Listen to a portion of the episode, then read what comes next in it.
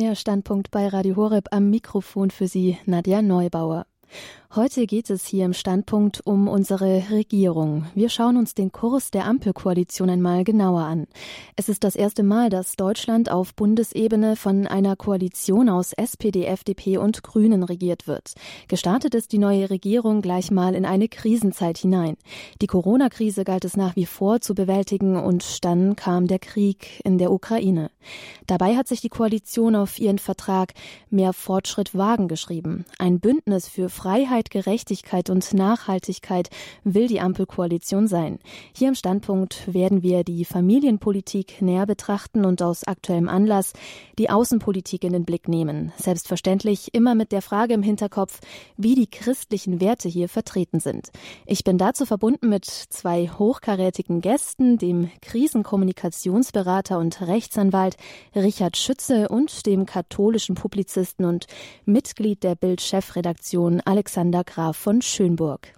Herzlich willkommen an Sie beide hier im Standpunkt bei Radio Horeb. Guten Abend. Guten Abend, Frau, Guten Abend, Frau Neubauer. Guten Abend, Herr Schütze. Guten Abend, Herr Graf Schönburg aus Berlin. Wir fragen hier im Standpunkt, wohin blinkt die Ampelkoalition? Und das war ja gerade am Anfang nicht so leicht. Die, die, drei Parteien, so unterschiedlich sie sind, mussten sich erst einmal zusammenraufen, um überhaupt irgendwann einen Koalitionsvertrag vorliegen zu haben. Der Ukraine-Konflikt und jetzt der Krieg in der Ukraine bestimmt gerade doch ein wenig die Richtung der Ampel. Ich würde Sie beide vielleicht hier auch zu Beginn der Sendung nach Ihrer Einschätzung fragen wollen. Wohin blinkt denn die Ampel im Augenblick? Herr Schütze, Herr Graf von Schönburg, ja, Herr Schütze, vielleicht Sie zuerst. Wohin blinkt Ihrer Ansicht nach die Ampel? Ja, es gibt ganz unterschiedliche Themenfelder. Wir reden über Gesellschaftspolitik, wir reden über Finanzpolitik und Wirtschaftspolitik und wir reden natürlich über Außen- und Sicherheitspolitik. Und die Außen- und Sicherheitspolitik hat die Ampel genauso kalt erwischt wie seinerzeit das rot-grüne Bündnis beim Jugoslawien- oder Ex-Jugoslawien-Einsatz. Man sieht sich unmittelbar als pazifistische Wurzelpartei konfrontiert mit der Notwendigkeit, in, in, einen kriegerischen Einsatz zu gehen, weil es urplötzlich an den Außengrenzen der Europäischen Union buchstäblich um Leben und Tod geht. Gedeih und Verderben. Das hatte man sich so nicht erträumt. Und die Akteure, insbesondere zwei Protagonisten, das ist Frau Baerbock und Herr Habeck, Außenministerin und Wirtschaftsminister, die äh, reifen geradezu in Lichtgeschwindigkeit zu völlig neuen Positionen und fast schon Weltanschauungen. Man kann also sagen, in Bezug auf diese beiden Themen Verteidigungsfähigkeit des Westens und der Bundesrepublik. Realität schlägt Illusion, Wirklichkeit schlägt Utopie, Wirklichkeit schlägt Ideologie. Das wären so die drei Oberthemen und die haben die so, so stark verinnerlicht, dass tatsächlich, wenn man die Reden von denen hört, sehr reflektiert, sehr bedächtig, auch der Schulterschluss mit Bundeskanzler Scholz, zumindest in die erste Zustimmung zu einer erneuten Ausrüstung, nicht Aufrüstung der Bundeswehr, zeigt einen ganz neuen Realitätssinn. Dahinter zurückgetreten sind jetzt diese ganzen gesellschaftspolitischen Themen, über die wir nachher noch reden, die einem achristlichen, materialistischen Menschenbild folgen. Das ist was völlig anderes als das, was die Bundesrepublik von 1949 bis zur Bildung dieser Ampelkoalition als äh, Hauptlinie verfolgt hat. Und dazwischen changiert Christian Lindner, der mit seiner Finanzpolitik etwas die Waage zu halten versucht.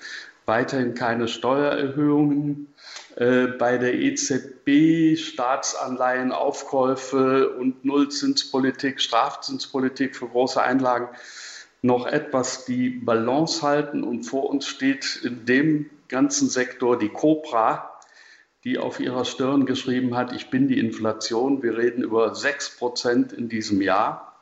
Wahrscheinlich kann es in Richtung 10 Prozent gehen, wenn der Ukraine-Konflikt weiter eskaliert. Dann reden wir auch über Stagnation. Das heißt den merkwürdigen Zustand, dass wir weniger produzieren, aber die Preise trotzdem steigen. Und das ist schon mehr als äh, sozusagen eine Regression oder als ein Rückschritt. Das ist eine hohe Gefahrenpotenziallage. Das sehen die Beteiligten alle und die sind davor äh, auch ein wenig innerlich erschüttert. Ähm, jetzt steht ja schon der Ruf im Raum, die Hälfte des Preises für unsere Benzin und Diesel an den Tankstellen, das sind Steuern. Kann man diese nur 37, 35 bis 27 37 Prozent ist eigentlich das, was an Rohölkosten für die Förderländer abgeführt werden muss. Hier könnte der Staat was tun, hier ist er noch unschlüssig weil so viel Spekulation weltweit unterwegs ist, dass natürlich sogar marktwirtschaftliche Kräfte sagen, also eine Benzin- oder Dieselpreisbremse hätte verheerende Auswirkungen und das andere jetzt einfach auf die Steuern zu verzichten, dann würden wahrscheinlich die großen mineralölfördernden Konzerne, aber vor allen Dingen auch die Förderländer vielleicht nochmal die Preise erhöhen, weil sie sagen, da ist ja noch Luft drin, das nehmen wir auch noch mit. Also das ist ein Gemix und eine Gefahrenlage im Augenblick, die ist wirklich atemberaubend. Und es wird jetzt darauf ankommen, wie hält man die Balance und von Gender und all den Sachen, über die wir ja nachher reden werden, da ist im Augenblick überhaupt nichts zu hören. Das ist völlig in den Hintergrund getreten. Ja, Herr Schütze, ich danke Ihnen für Ihre erste Einschätzung hier in der Sendung Standpunkt. Herr Alexander Graf von Schönburg, jetzt zu Ihrer Einschätzung. Sehen Sie das ähnlich? Ich sehe das ähnlich. Ich ähm, möchte, möchte noch erwähnen, dass der ähm, bayerische Ministerpräsident Söder heute in unserer Partnerzeitung Bild am Sonntag ganz laut fordert, runter mit der Spritsteuer. Es, ähm, er hält es für ähm, ähm, ähm ja, äh, verwerflich, dass der Staat mitverdient an den steigenden ähm, Spritpreisen. Und was die Familienpolitik anbetrifft, auch da eine aktuelle Ergänzung die gegenwärtige Familienministerin steht ja ähm, ähm, äh, massiv unter auch Beschuss. Das heißt, auch das Familienministerium, ähm, abgesehen davon, dass Herr Schütze recht hat, dass natürlich jetzt andere Dinge im Vordergrund stehen und nicht gesellschaftspolitische äh, Umwälzungen und weiß nicht ähm, neue Adoptionspolitik, weiß nicht Minderung des äh, äh, Heruntersetzung des Wahlalters und so weiter. All diese Sachen sind, sind angestellt, zumal das Ministerium selber im Moment ein bisschen gelähmt ist, da die da die ähm, Geschäftsführende, da die da die Ministerin, die amtierende Ministerin heftig unter unter Beschuss steht und ähm, weil sie in Rheinland-Pfalz sich offenbar mehr um ihr eigenes ähm, Image äh, äh, bemüht war, als um die Rettung der, ähm, ähm, der, äh, der Opfer der Flutkatastrophe. Und da sind ja im Untersuchungsausschuss erschreckende Dinge zum, zutage getreten. Insofern ähm, ist, die, ist, sie da, ist sie ja wahrscheinlich gelähmt bis hin, dass ähm, eigentlich ähm, die Forderung nach Rücktritt ähm, im Raum steht die eine kleine Ergänzung oder kleine, kleine Korrektur äh, möchte ich, ähm, möchte ich anbringen, Herr Schütze. Sie sagten, der Vergleich mit dem ähm, Einsatz der NATO in, in, in Ex-Jugoslawien oder im damals zusammenbrechenden, auseinanderbrechenden Jugoslawien, dort ist ja die NATO wirklich in den Krieg hineingezogen worden, hat am Ende ähm, die äh, serbischen ähm, Kräfte tatsächlich ähm, aktiv bombardiert und ähm, das war natürlich eine enorme äh, Zäsur für die deutsche Außenpolitik und dass das damals unter der ähm, ähm, Federführung der, ähm, der Grünen geschah, die er mit Joschka Fischer damals einen Außenminister äh, gestellt hat, äh, äh, gestellt hat, war natürlich eine enorme enorme auch Kulturbruch für die ähm, ähm, für die Grünen und damit damit damit auch ein ja ein wie Herr Schütz es formuliert hat ein, ein, ein Einbrechen der Realität in die in die äh, utopisch pazifistische Politik nur so weit sind wir nach ähm, Gottlob noch nicht in, in, in, in der Ukraine, dass die NATO dort aktiv, aktiv über die eigenen Grenzen hinaus ähm, in den Krieg hineingezogen wird. Also unmittelbar nicht, also vielleicht mittelbar durch Waffenlieferungen, aber es ist ja Gott sei Dank auch nicht so, dass die NATO dort ähm, aktiv am Kriegsgeschehen teilnimmt. Und das war ja in Jugoslawien, Ex-Jugoslawien doch anders. Auch Ihnen, Herr von Schönburg, vielen Dank für Ihre erste Einschätzung hier in der Sendung. Ja, dann würde ich sagen, steigen wir doch gleich mal ein in das Thema mit dem aktuellsten. Und das ist zurzeit der Krieg in der Ukraine, der beschäftigt die ganze Welt. Und daher von Schönburg würde ich einfach gerne von Ihnen wissen, als Bild-Chefredakteur, wie hat denn Ihre Re Redaktion reagiert, als klar war, dass Russland die Ukraine angreift? Also der Konflikt mit der Ukraine besteht ja schon seit 2014 mindestens, seit dem Euromaidan und dann der Annexion der Krim. Kam trotzdem dieser Angriffskrieg von Seiten Russlands, kam der jetzt überraschend für Ihre Redaktion oder war das irgendwo erwartbar? Also zunächst muss ich da ganz heftig korrigieren. Ich bin nicht Bild-Chefredakteur, äh, äh, äh, weit entfernt davon. Ich bin allenfalls Mitglied der, der, der, sehr großen Chefredaktion. Ich bin Textchef bei Bild, also eigentlich eine ganz kleine Nummer dort, aber, aber ähm, ich ähm, also ich bin bitte, bitte, es wurde auch bei der Einführung schon falsch gesagt, ich bin absolut nicht äh, Bild-Chefredakteur, sondern ich arbeite in der Bild-Chefredaktion. Das ist ein Riesenunterschied.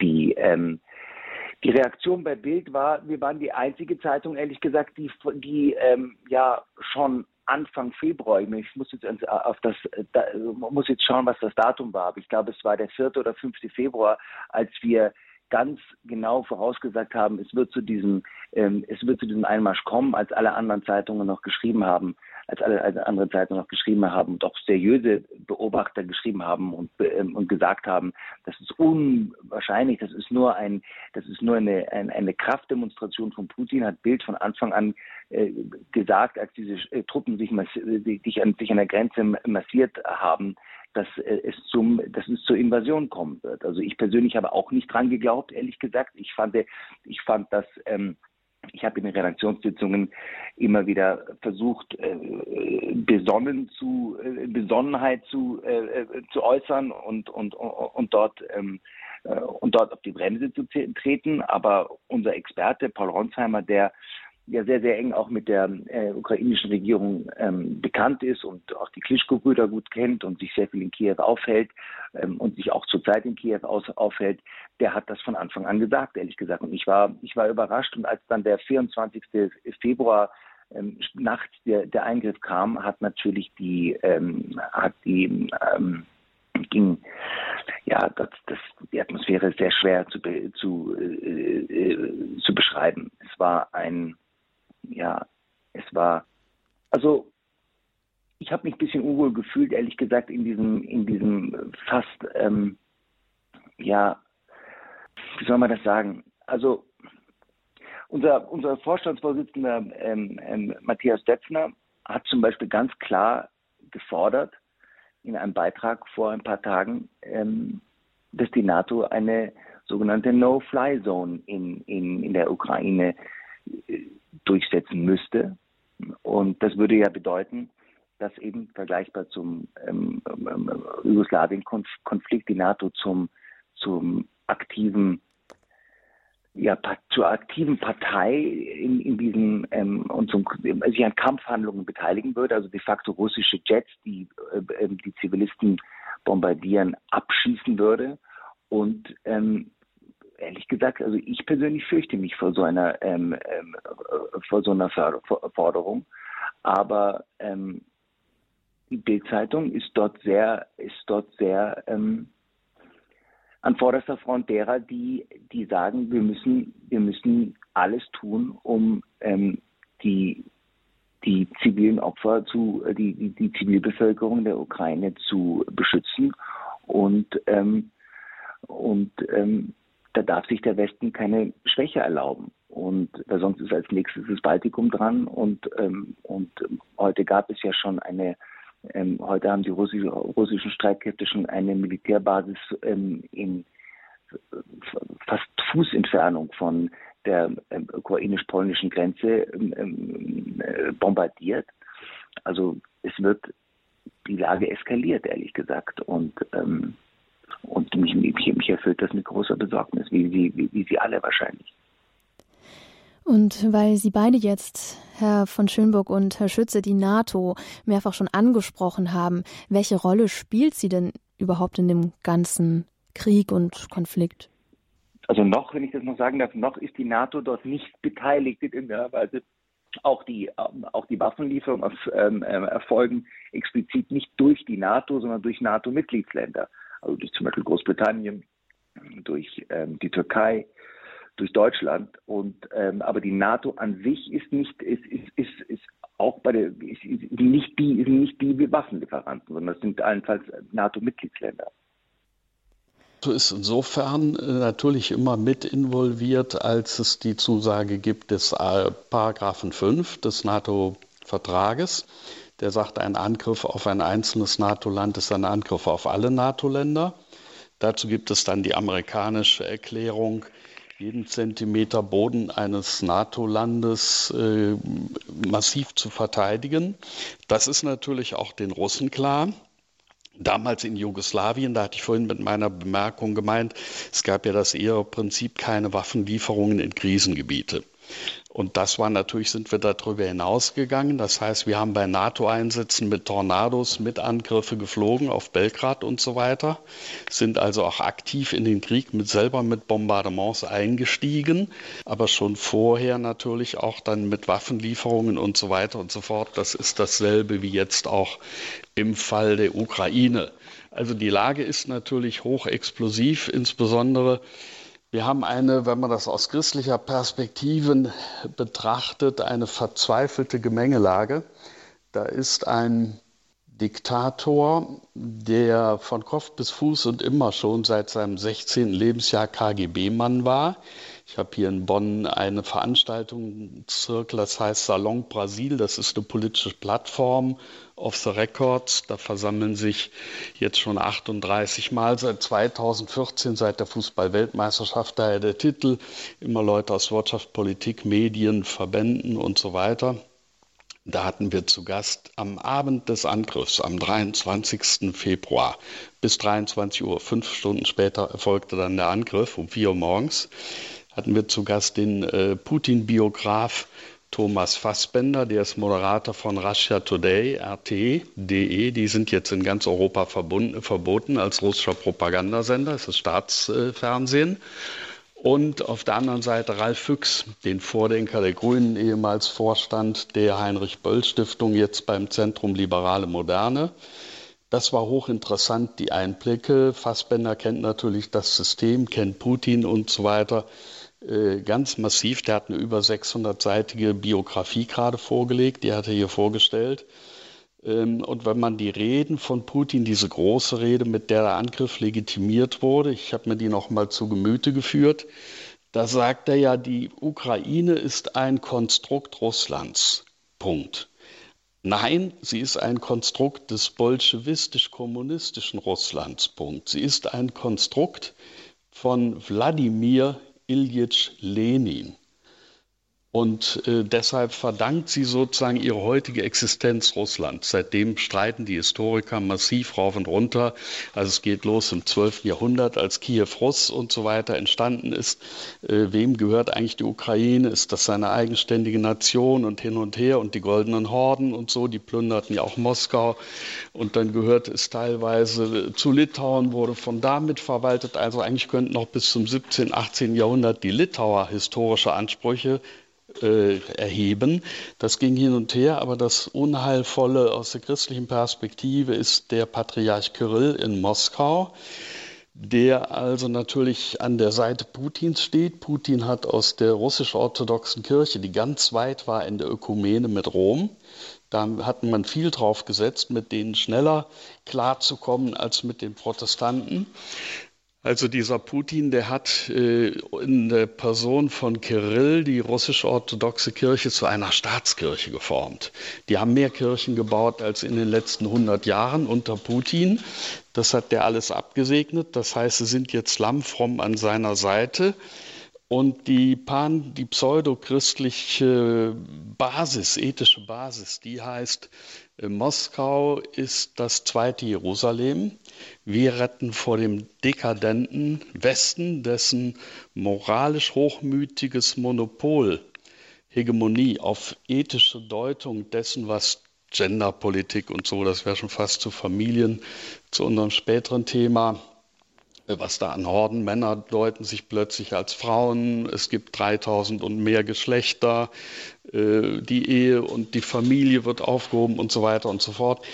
Russland rettet, äh, vom, das Slawentum rettet die Idee des Christentums. Äh, Jerusalem ist in Moskau gerettet und Moskau hat seine Wiege im Kiew-Russ, da reden wir über das 12. Jahrhundert, wo das entstanden ist, die Orthodoxie. Und der erste russisch-orthodoxe Patriarch, der Vorgänger von Kirill, der wurde auf der Krim getauft. Das ist dann heiliger russischer Boden und das dockt an an den großen Vaterländischen Krieg, mit dem die Russen ihre Heimat dann gegen Hitler verteidigt haben, vorher Napoleon, bei dessen Zug bis nach Moskau in die Knie gezwungen und zurückgejagt haben nach Paris. Also da steckt ein riesig aufgeladener Kosmos dahinter von Geschichts Geschichtsklitterung, Halbwahrheiten, philosophisch-theologischer Zusammenklauberei. Aber vor allen Dingen ist das Kardinalproblem schon mal wieder, dass einer theokratischen Klerikalismus verbunden mit einer Militärmacht, sprich äh, nicht die Beherzigung der Lehre des Augustinus trennt bitte Staat und Kirche. Säkulare Welt soll sich nicht der kirchlichen Legitimation und Autorität für ihre politischen Zwecke und erst recht nicht für ihre militärpolitischen und geostrategischen, wie sagt Putin so schön, militärischen Sonderoperationen bedienen. Das ist das Unheilvolle daran, äh, dass man jetzt auf allen Seiten im Kakao sitzt. Franziskus hält die Füße ein bisschen still, weil er diesen Draht nicht abreißen will zur russisch-orthodoxen Kirche und so weiter. Putin kann das gegenüber den Orthodoxien in Osteuropa. Die Serben machen teilweise mobil, die schwanken jetzt im Augenblick schon wieder, steigen sie mit ein, nutzen sie die Gunst der Stunde, reißen sich wieder ein Stück von dem auf dem Balkan verlorenen Territorien, Stichwort Bosnien, Herzegowina und so weiter, unter den Nagel. Also es flackert und flimmert und äh, die Lunte liegt irgendwo am Pulverfass.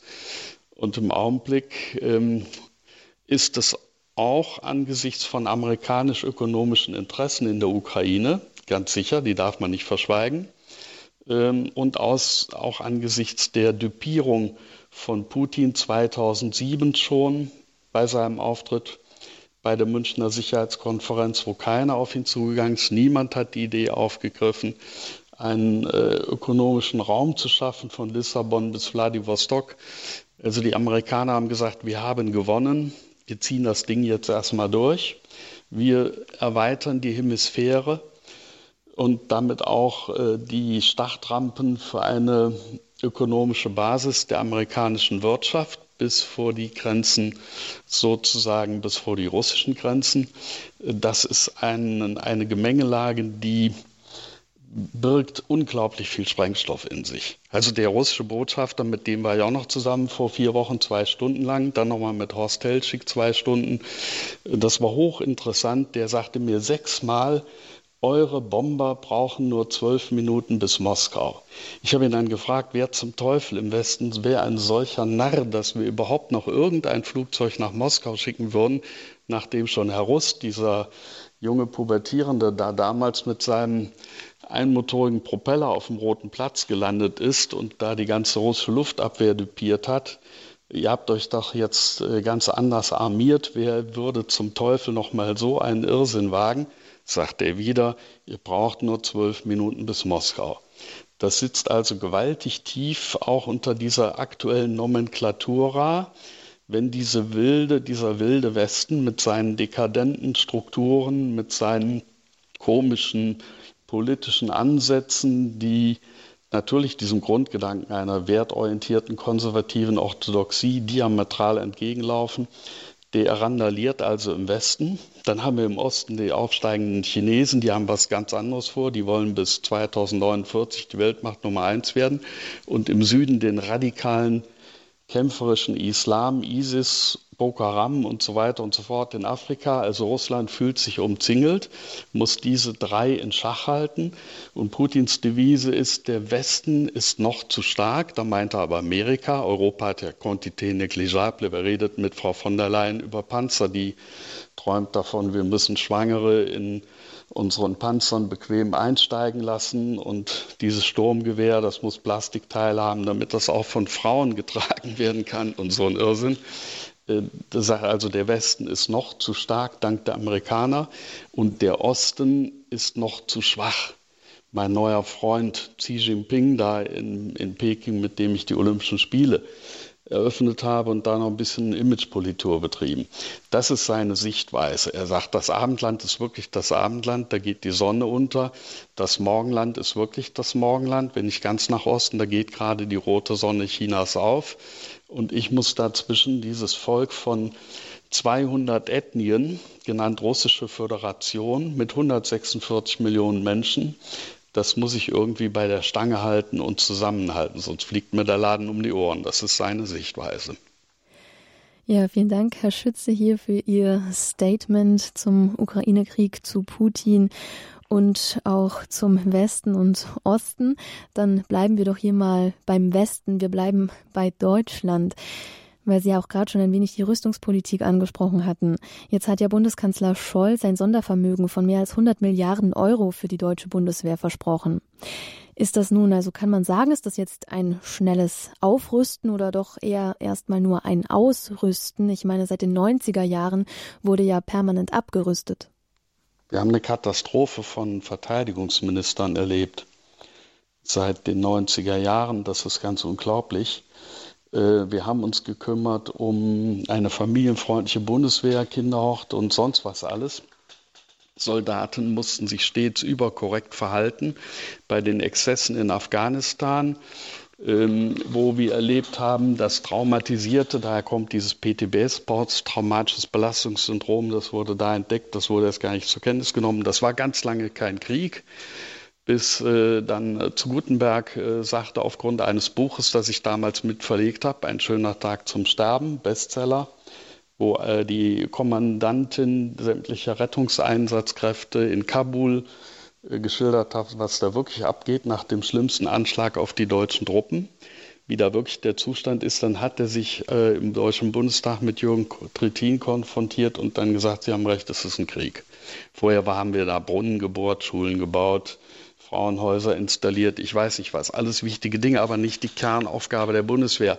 Und diese Soldaten, die sind notfalls, die, die müssen zum, die müssen töten, die müssen durchhalten bei minus 10 Grad. Wenn die nichts zu essen haben, die müssen sich durch Schlammlöcher wühlen, die müssen Panzer reparieren unter Feindbeschuss. Das ist natürlich die primäre Aufgabe und nicht eine Panzereinstiegsluke zu schaffen, in die auch Schwangere bequem. Also Schwangere haben nichts in Panzern zu suchen, meine Meinung. Ja, aber solche Späße haben wir uns erlaubt unter Frau von der Leyen und unter den Nachfolgerinnen noch. Äh, Frau Kramp-Karrenbauer tut jetzt immerhin Buß und sagt, das haben wir entsetzlich gemacht. Also bedenken Sie, von 4.600 Panzern haben wir noch 280, die überhaupt fahrfähig sind, aktuell. Wir haben noch eine Handvoll Hubschrauber, die in die Luft aufsteigen kann. Wir kriegen vielleicht noch zwei Hände Tornados an den Himmel hoch.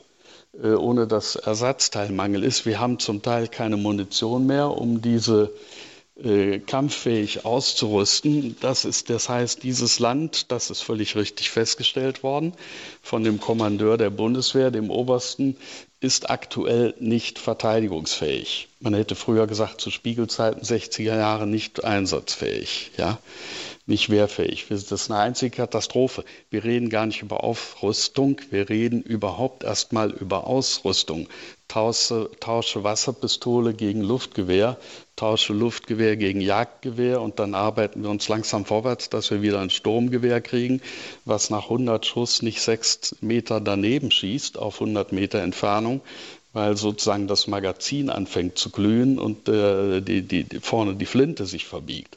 Das ist der Zustand. Wir sind sozusagen fast schon unter das Niveau mancher sogenannter Drittwelt- oder Entwicklungsländer abgesunken und können heilfroh sein, dass der große amerikanische Onkel noch immer schützend seinen Atomschirm hier drüber hält, sonst wäre die Situation wahrscheinlich bei solchen Aggressoren längst ganz anders. Wenn Sie bedenken, aus Mali rücken wir gerade ab. Warum? Weil die Franzosen gehen. Nicht, dass wir da unseren Auftrag nicht mehr erledigen könnten, sondern in der Truppe, die sagen, wir müssen hier schleunigst abbauen, wir können uns selber nicht mehr verteidigen.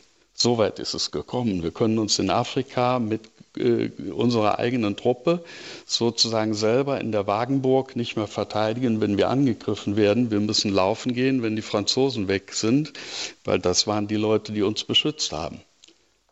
Ja, also bedeutet das quasi, wenn ich Ihre Worte vom Anfang aufgreifen darf, Wirklichkeit schlägt Utopie, schlägt Ideologie. Wirklichkeit versus Illusion. Ist es überhaupt möglich, aus einer solchen Verteidigung die wirksamste Armee Europas zu machen? Das wird Zeit brauchen. Es ist heute gefordert worden von Herrn Söder, der will das innerhalb von einem Jahr hinkriegen. Äh, also wenn Sie Experten fragen, ich bin ja hier in Berlin mit diesen Zirkeln auch in Touch, wie man so schön sagt, im Austausch, das ist völlig illusorisch, das ist utopisch. Also erstmal müssten jetzt die Kataloge, erstens müssten mal diese ganzen McKinseys und so, die Frau von der Leyen angeschleppt hat, quasi wieder entsorgt werden im Verteidigungsministerium, die da irgendwelche Strukturen. Und dann müssen Standards her, das heißt, wir brauchen keine Luxus-U-Boote oder Panzer, die sozusagen noch Blinklichter haben und Nebelscheinwerfer, sondern erstmal ganz einfach eine funktionierende Standardausrüstung wiederherstellen. Und dann wäre das nächste, und dazu trägt ja diese Krise freulicherweise viel bei, dass man zu einer Standardisierung innerhalb der NATO und zunächst mal in Europa kommt. Also die, der Traum europäische schnelle Eingreiftruppe, europäische Armee und so weiter, das soll doch mal bitteschön jetzt mit Leben erfüllt werden, bevor wir gigantische neue Projekte angehen, äh, wie Great New Green Deal und solche Sachen alle, äh, müssen wir erstmal auf die eigenen Füße kommen und selber erwachsen werden. Und wenn wir jetzt von 100 Milliarden Euro für die deutsche Bundeswehr sprechen, welches Risiko birgt denn eine solche Investition auch? Naja, da sind natürlich die Begehrlichkeiten sofort da. Man wird jetzt aufpassen müssen, dass es wirklich dahin fließt, wo es dringend gebraucht wird. Das heißt, hier müsste quasi ein General auf die Schaltstelle drauf oder eine, eine kleine Taskforce, äh, möglichst ohne ein Rudel Unternehmensberater drumherum, die wirklich wissen, was militärisch Sache ist. Am besten die, die Leute, ich habe kürzlich mit einem Brigadegeneral, der bei mir im Salon war, gesprochen, sehr ranghoch, der sagte, ähm, ja, da wird immer erzählt, äh, auch in den Talkshows bei Herrn Lanz und so weiter, der Soldat der Zukunft ist ja ein Elektroniker. Der hat also einen Laptop dabei und dann äh, macht er quasi robotermäßig mit seinem Softwareprogramm spielt der Krieg. Hat er alles Unsinn. Ich habe die mal diese ausgewieften, diese Vollprofis, die wir dann hochgezüchtet haben, durch die Wälder geschickt und hinterher 18-Jährige, die gut trainiert irgendwie von der Schule kamen und auch ein bisschen pfiffig, Software und sowas alles, die waren dreimal besser als meine Leute, die ich da so, sagen wir mal, McKinsey-mäßig ausgerüstet hatte, ja. Das ist die, das ist die Situation. Wir brauchen sozusagen wieder den Normalstandard erstmal. Wenn wir das Level erreicht haben, können wir über Krieg der Roboter und Drohnen und alles Mögliche sprechen und die auch entsprechend ausstatten. Aber wobei das Wort Krieg, es geht ja darum, das sagt auch diese Ampelkoalition meines Erachtens völlig zu Recht, es geht um Verteidigungsfähigkeit. Es geht ja nicht um Aggressionsfähigkeit, um Angriffsfähigkeit, sondern erstmal darum, äh, kann da eine Truppe sein, die mal eine Linie hält und in der Lage ist, ein Territorium qualifiziert zu verteidigen und so abschreckend zu wirken, dass ein Putin sagt, dem Menschenopfer mehr oder weniger egal sind, auch von eigenen Leuten, dass der zurückgeschreckt ist und sagt, äh, das Risiko kann ich nicht fahren, mich mit einem solchen qualifizierten Gegner anzulegen. Zurzeit ist das nicht so. Jetzt steht ja im Koalitionsvertrag der Ampel noch das Wort restriktive Rüstungsexportpolitik. Und in der Frankfurter Allgemeinen Zeitung wurde neulich getitelt, dass man wohl von einer sicherheitspolitischen Zeitenwende ausgehen müsse. Herr Graf von Schönburg, wie sieht denn diese neue Sicherheitspolitik der Ampelkoalition aus? Also zunächst mal möchte ich kurz ähm, äh, noch Bezug nehmen auf das, was Herr Schütze gesagt hat. Diese ähm, die äh, fehlende Wehrhaftigkeit, äh, Verteidigungsfähigkeit der Bundeswehr liegt natürlich daran, dass wir eine Phase, ja, eine, eine, eine historische Phase hinter uns haben, in der im Grunde der immerwährende Weltfrieden vor Augen stand. Es, es, es, es hieß, die, die, die Illusion oder die Hoffnung, die man hatte, ist, dass durch die ja, ähm, äh, äh immer weitere wirtschaftliche Verflechtung der, der Großmächte ein Krieg im herkömmlichen Sinne eigentlich gar nicht mehr äh, ähm, möglich ist. Und es gab ja ähm, es gab ja dieses berühmte Buch von dem amerikanischen Politikwissenschaftler Francis Fukuyama, der hat auch das Ende der Geschichte vorausgesagt. Das Buch ist jetzt auch schon 30 Jahre alt und natürlich, wenn man das heute in, in die Hand nehmen würde, dann, dann, dann, dann, dann würde man es ähm, ähm sehr traurig wieder zur Seite legen und sehen und, und, und, und, und, denken, oh je, das ähm, haben wir uns aber anders vorgestellt. Es war ja tatsächlich so, dass nach dem Fall der äh, Berliner Mauer und ähm, äh, einfach die, die, die Hoffnung aufkeimte, ähm, dass Kriege im herkömmlichen Sinne, dass ein Weltkrieg im Grunde gar nicht mehr möglich ist, weil die ähm, ähm, vor allem die wirtschaftlichen und kulturellen Verpflichtungen so eng sind, dass, es, äh, dass, dass das eigentlich gar nicht mehr möglich ist. Und wenn man heute die Zeitung liest, und, und liest, wie sich, weiß ich, im, im, im, im, im, im Wald von Kiew die Russen neu formieren und, und einen Angriff auf äh, Kiew planen, das wirkt ein bisschen wie 19. Jahrhundert. Also es wirkt ein bisschen so, als ob man Kriegsberichterstattungen aus, ähm, ja, aus dem, zumindest aus dem Beginn des ähm, äh, oder Mitte des 20. Jahrhunderts lesen würde. Es, wirkt tatsächlich irreal.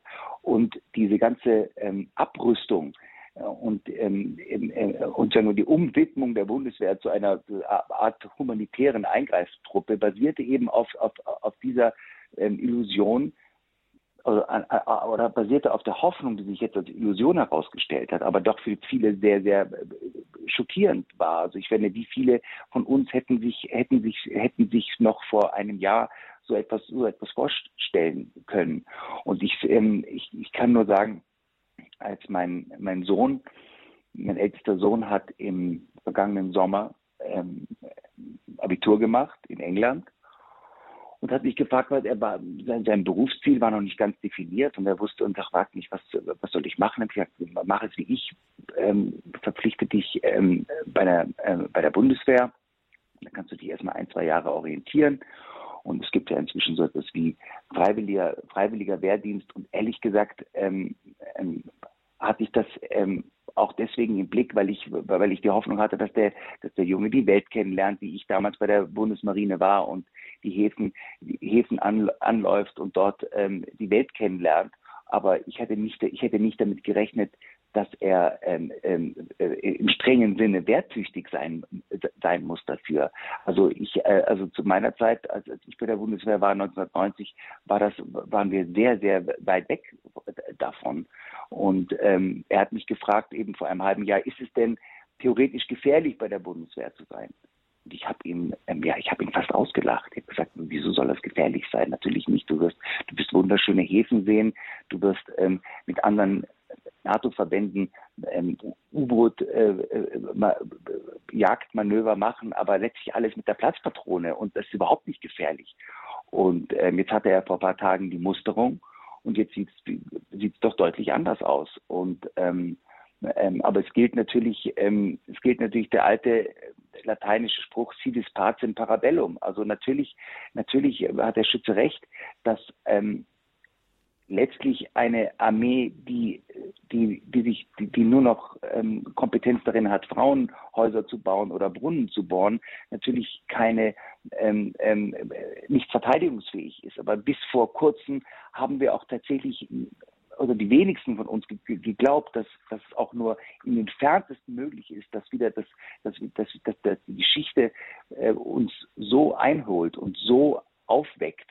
Und ähm, ähm, das ich habe, ich bin ehrlich gesagt ähm, sehr, ähm, ja, fast schockiert davon, dass mit welchem, mit welcher Wucht uns jetzt die Geschichte einholt. Das ging mir als erst, das erste Mal so, als die Corona-Krise anfing, also ganz am Anfang und ich keiner von uns absehen konnte, ob das jetzt sozusagen die die die die die, die schwarze Pest ist oder oder ob, ob die, die Zombie-Apokalypse über uns hinein, hineinbrecht und plötzlich waren überall Ausgangssperren und das normale hedonistische fröhliche Leben war plötzlich vorbei. Und ich habe mir auch damals schon gedacht, dass vor zwei Jahren hoppla das ist aber welthistorisch jetzt irgendwie ähm, ähm neu, dass plötzlich ähm, ähm, wie das Haus nicht mehr verlassen dürfen und ich ähm, ähm, keine Besuche mehr empfangen kann und so etwas. Und mein Eindruck ist so ein bisschen, und das ist sehr bedrückend, ähm, ähm dass diese lange Phase, diese wirklich, also für uns Europa zumindest, diese lange Phase der, des, der, der, ja, des, der Sorglosigkeit vorbei ist. Und mein Bauchgefühl sagt mir, das wird für längere Zeit vorbei sein. Und ähm, wir sind jetzt von einer massiven Krise in die nächste gerutscht. Und wir hatten schon bei der letzten, also bei der Corona-Krise, das Gefühl, das sei eine große Zäsur und eine welthistorische Zäsur. Und jetzt kommt eine, eine, eine, eine welthistorische Zäsur, äh, befinden wir uns jetzt in einer welthistorischen Zäsur, gegen die ja die Corona-Krise fast läppisch erscheint schon. Also die, die, die, die Möglichkeit eines NATO-Einsatzes und eines Kriegs zwischen ähm, Atomstreitkräften.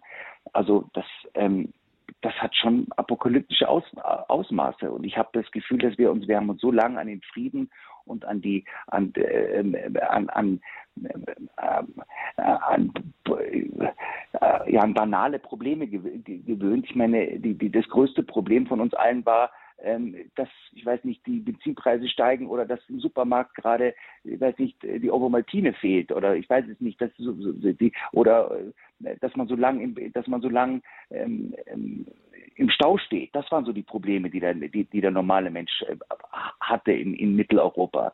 Ähm, jetzt werden wir plötzlich ähm, äh, heimgesucht von wirklich existenziellen ähm, Problemen. Und ich habe so ein bisschen das Gefühl, dass diese, dass diese Jahrzehnte ähm, Sorglosigkeit vorbei sind. Und das ist, ähm, das, das ist, das ist ähm, erschütternd. Und ähm, ehrlich gesagt fällt mir nichts anderes ein, als da ähm, Rosenkranz zu beten. Mir fällt persönlich nichts anderes, äh, nichts anderes ein. Ich finde, wir sind, ähm, wir, wir, wir, wir, treten jetzt in eine neue, neue Phase der Weltgeschichte, in der diese, die, diese jahrzehntelange Illusion, dass die Geschichte im Grunde mit ihren existenziellen Problemen ein Ding der Vergangenheit ist, dass das vorbei ist. Und das ist erschütternd. Also kann man vielleicht auch sagen, eine sicherheitspolitische Zeitenwende, weil der Westen jetzt aus dem Friedensschlaf aufgewacht ist.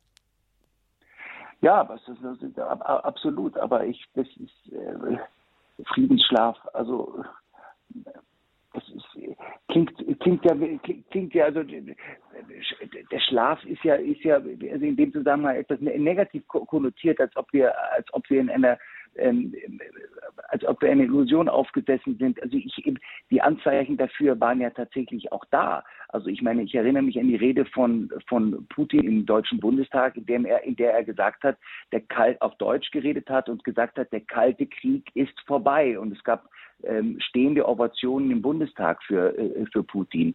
Und ähm, ich erinnere mich an G8-Gipfel, äh, als George Bush und Putin und Merkel ähm, alle fröhlich beieinander sa saßen und, und, und ähm, wie eine große Familie wirkten. Und ich, ähm, um nochmal zu, ganz zu Anfang zurückzukommen, was Herr Schütze gesagt hat, ich glaube, dass auch, auch der Westen ähm, große Fehler, äh, große, große Fehler gemacht hat. Ich möchte eine persönliche Geschichte erzählen aus meiner, aus meiner Bundeswehrzeit. Das war 1991, habe ich meine Wehrpflicht gemacht an, Bo an Bord der, einer, einer deutschen Fregatte, der Fregatte Rheinland-Pfalz. Und die, die, die Fregatte Rheinland-Pfalz gehörte zum Verbund der Standing Naval Force Atlantic. Das ist ein Verbund von NATO-Schiffen, die im Grunde im, im, in der Ostsee und in der Nordsee äh, herumfahren und Übungen gemeinsam machen, so wie so eine, kann man sich das vorstellen, wie so eine Polizeistreife, die ständig, die, die, die ständig umfährt und, und, und Übungen macht. Und wir fanden uns damals, es war, im Sommer 1991, wir befanden uns bei einer Übung nördlich von Schottland, also diese sechs, sieben, acht ähm, NATO-Schiffe. Und dann erreichte uns die Nachricht, oder es kam die Nachricht in, in, in, kam im Fernsehen und im Radio, dass sich der Warschauer Pakt aufgelöst hatte. Und am Tag, nachdem der Warschauer Pakt aufgelöst wurde, wurde unsere Übung, die wir in, in, in der Nordsee hatten, unterbrochen und wir bekamen den Befehl geschlossen, also all diese NATO-Schiffe sollten jetzt sofort Häfen der ehemaligen äh, Warschauer Paktstaaten anlaufen, um Präsenz zu zeigen. Und das war auch ein, das war ein, eine Demonstration der Stärke der NATO, um auch der damals ähm, zerfallenen äh, Sowjetunion äh, zu demonstrieren, die NATO rückt, uns, rückt euch jetzt auf die Pelle. Und die war, das, war ein, das war eine Demonstration der Macht und es war, wenn man das will, auch eine Form der Demütigung. Und ich erinnere mich sogar, dass wir als NATO-Soldaten immer den Befehl, immer Befehl hatten, wenn wir abends ausgehen, wenn wir irgendeine Stadt anlaufen, sagen wir, wir fahren in den Hafen von Stockholm, dann waren wir immer also angehalten, wenn wir ausgehen und dann durch die Bars ziehen, ähm, sollten wir gefälligst zivil tragen und nicht Uniformen, damit weil natürlich so, so, so junge äh, äh, äh, Soldaten natürlich dann dazu neigen, ich weiß nicht, zu, zu, viel zu trinken und irgendwie ein schlechtes, wir sollten ja kein schlechtes Bild für die, für die Bundeswehr abgeben oder die Bundesmarine abgeben. In den NATO, in den, in den, in den Häfen der ähm, ehemaligen Warschauer Paktstaaten hatten wir einen ausdrücklichen Befehl, wenn wir Landgang haben, ähm, in Uniform zu tragen, damit auch alle in der Stadt, in Riga und in, in, in Tallinn und in St. Petersburg, damit die alle sehen, die NATO ist da. Also dass ich, ähm, ich, ich muss an den an das alte Diktum von ähm, Bismarck denken, musste ich damals schon und muss ich in diesen Tagen wieder, dass es ähm, ruhmreich ist, ähm, einen Gegner zu besiegen, aber es ist nicht ruhmreich, ihn zu demütigen. Und ähm, was was die ich frage mich manchmal, wenn ich an die, wenn ich an die Rede von Putin äh, denke im Bundestag und die stehenden Ovationen und diese G8-Gipfel und an diese doch eigentlich guten Beziehungen, die wir, die, die, die, die wir ähm, in der Vergangenheit mit Russland haben, ob der Westen auch Fehler gemacht hat, indem er, ähm, in, in, indem er den, ähm, indem er äh, dem Russland ja auch dieses Gefühl vermittelt hat, ähm, ihr seid besiegt und dieses Gefühl einem ihn auch immer wieder aufs Butterbrot geschmiert hat. Und dann gab es ja diesen legendären Satz von Präsident Obama, dass er gesagt, der Russland abgetan hat als Regionalmacht. Und ich bin persönlich überzeugt, dass es ein unglaublicher Fehler ist, ähm, ein mehr als ein Fehler ist, eine Tragödie war dieser Satz. Denn ähm, wer die Russen kennt, weiß, dass, dass sie sehr stolz und verletzlich und emotional sind und, und, und, und auch leicht kränkbar und einem, einem, einem gedemütigten, wirtschaftlich ähm, zurückliegenden, auseinanderfallenden Land dann auch noch zu sagen, ihr seid gar keine Weltmacht mehr. Ich meine immerhin ein Land von großer historischer Bedeutung und, und, und, und, und, und unglaublicher Landmasse. Das heißt, dem, dem, dem, dass Obama damals gesagt hat, ihr seid nur eine Regionalmacht, hat wahrscheinlich unmittelbar dazu geführt, dass Putin das ihm das Gegenteil beweisen wollte und sich zum Beispiel in den Syrienkrieg so eingemischt hat. Ich glaube, dass dieser ähm, ähm, und sich sehr mörderisch dort eingemischt hat. Also das, das, das, das die, die, die Bombardierung und, und, und Einsätze mit, mit Kampfgas und so weiter, das, ähm, das geht auf Putin zurück und die Unterstützung des, des, des, des, Diktators ähm, Assad. Und ähm, ich, wer weiß, ob, ähm, ob dieser Einsatz, ob dieser mörderische Einsatz von Putins Truppen in, in, in Syrien geschehen wäre, wenn sich diese, diese stolzen, gekränkten Russen sich nicht von Obama ähm, genötigt gefühlt hätten, ihm zu beweisen, dass sie eben doch nicht nur eine Regionalmacht sind. Also ich glaube, es ist in, in, in solchen Momenten ist auch ein Gefühl der auch ein Moment des Innehaltens und des Schauens nach eigenen Fehlern angebracht. Also dieses ähm, ähm, ähm wir müssen sich mit aller Entschiedenheit unsere Wehrhaftigkeit steigern und so weiter. Aber ich möchte nur daran erinnern, es gab ja durchaus Anzeichen dafür, dass es zu einem großen, großen Frieden äh, geben wird zwischen den ehemaligen ähm, ähm, Ost-West-Kontrahenten und, ähm, und dass es nicht so kam und dass Russland plötzlich wieder ähm, ja, ex, äh, äh, militärisch expandiert und, und, und, und, und, und ein Krieg wie im 19. Jahrhundert anfängt. Das ist, ähm, das liegt womöglich auch an unserem diplomatischen Versagen. Auch der Westen hat dort Fehler gemacht. Ja, Herr von Schönburg. Sie wollten uns auch schon bald hier an der Stelle wieder verlassen, hier im Standpunkt bei Radio Horeb. Sie haben noch andere Termine an diesem Abend, aber wenn Sie mir noch eine letzte Frage gestatten, weil Sie das jetzt gerade hier ausgeführt haben, ist denn der Westen und die Bundesregierung, sind wir denn jetzt so, wie es momentan läuft, auf dem richtigen Weg? Was heißt auf dem, was heißt auf dem richtigen Weg? Das ist, ähm, also wer, wer in einer solchen, wer in einer solchen Lage wie jetzt ähm, die Selbstsicherheit hat, genau zu sagen, was richtig ist, der ist äh, entweder sehr, sehr klug oder sehr, sehr naiv. Ich glaube, dass, ähm, ich glaube, dass, es, ähm, dass die Lage komplett unübersichtlich ist. Ich persönlich sehe, sehe keinen richtigen Weg. Ich sehe, ich, ich, ich sehe, dass wir uns in einer vollkommen ähm, ähm, ähm, neuen Situation befinden, in einer, in, in, in einer Krisensituation, die vollkommen un, unübersichtlich ist und dort die, die Hochmut zu haben, äh, äh, äh, genau zu wissen, wo es jetzt langgehen soll, also, also das halte ich für ähm, halte ich wirklich für ähm, wäre geradezu hochstaplerisch. Ich habe ähm, neulich in der Neuen Zürcher Zeitung ein einen ähm, Interview gelesen mit dem Herrn Ischinger, der der äh, Initiator der Münchner Sicherheitskonferenz ist und ein sehr erfahrener ähm, ähm, Diplomat und er sagte, ähm, wir müssen ähm, wir müssen auf Russland zugehen. Also so schwer es uns fällt, mit, mit so einem, mit einem, mit so einem ähm, ähm, Mörder jetzt zu verhandeln. Wir können, und er fordert dazu auf, wir müssen auch die Russen verstehen wollen. Und das ist ja sehr gefährlich heutzutage, so etwas zu sagen, weil man gilt ja sehr schnell als Russenversteher, aber ohne den, ohne den Gegner zu verstehen, werden wir, äh, äh, werden wir ähm, in, ein, in, in, in, in ein Armageddon äh, schlittern. Also es, wir, wenn wir immer weiter eskalieren, ähm, wird das nicht wird das nicht gut ausgehen. Und ich ähm, also ich glaube ich glaube, dass wir gut daran tun, in solchen Momenten eben auch unsere eigenen Fehler zu betrachten, also wir im Westen. Und ähm, wir müssen alles dafür tun, natürlich, dass, dass, dass, dass das Blutvergießen, dass das Blutvergießen auch aufhört. Ich finde auch, ich finde auch die Reaktionen auf diese Mission von Gerhard Schröder völlig unangemessen. Also da wird da, der, der wird sehr höhnisch über, über, den, über, den, ähm, über, den, über den ehemaligen Kanzler gesprochen. Ich, es ist natürlich ein Riesenproblem, dass er sich ähm, nach seiner Amtszeit ähm, von einem russischen Staatskonzern hat ähm, aus, aushalten lassen. Aber jede Form von Gesprächsstrang, der noch existiert, muss doch in so einer Situation genutzt werden.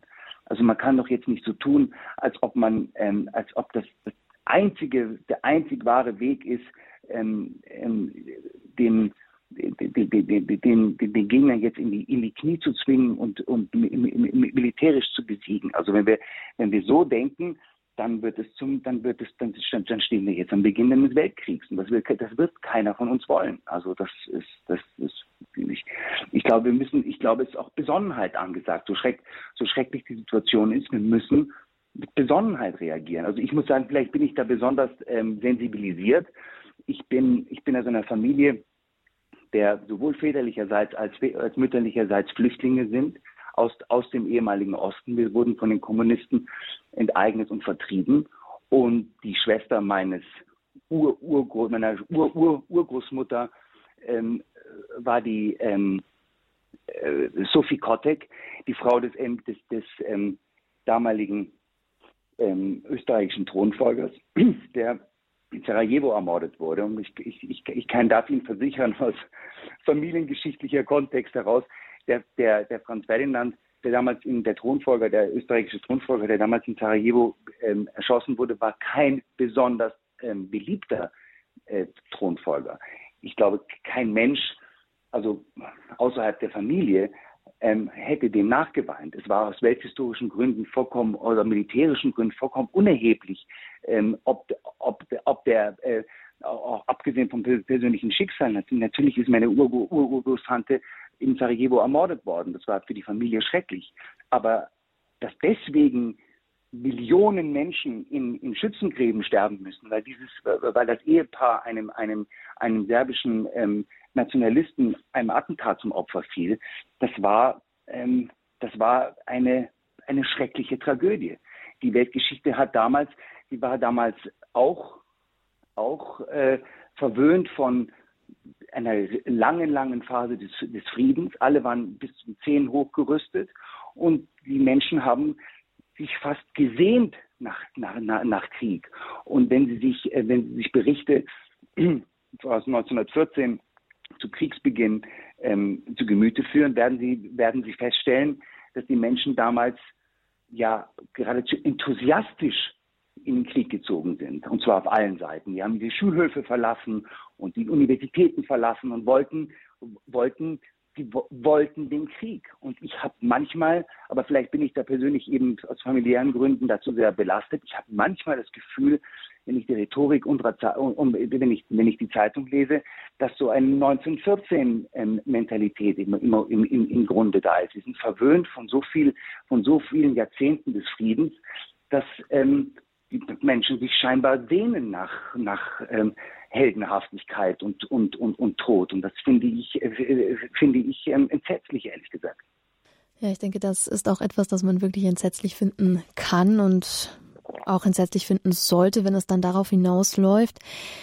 Herr Graf von Schönburg, ich möchte mich an dieser Stelle bei Ihnen bedanken, dass Sie hier zu Gast waren im Standpunkt bei Radio Horeb. Sie haben heute Abend noch andere Termine und deswegen möchte ich Sie an der Stelle auch gar nicht länger aufhalten. Ich bedanke mich hier, dass Sie uns Rede und Antwort gestanden haben zum Thema Wohin blinkt die Ampel? Gerade auch jetzt in den Zeiten der Krise im Ukraine-Krieg, wo tickt da die Regierung? Was ist gerade, wie ist sie auf dem Weg momentan? Vielen Dank, dass Sie hier bei uns zu Gast waren, Herr Graf von Schönborn. Vielen Dank und vielen und, und, und viele Grüße an Herrn Schütze. Schön, Herr Schütze, dass wir uns noch, dass wir uns so noch gesprochen haben. Und jetzt übernehmen Sie den anderen Teil der Sendung, wo, wo es um Familienpolitik geht. Da, da, da, da ähm, ich, ich werde die Sendung dann hoffentlich nachhören, um dann zu, um, um dann, um, um dann zu hören, was Sie dann erzählt haben. Und ich muss jetzt tatsächlich zu einem Termin und bedanke mich sehr für Ihre Aufmerksamkeit. Alles Gute Ihnen. Vielen Dank.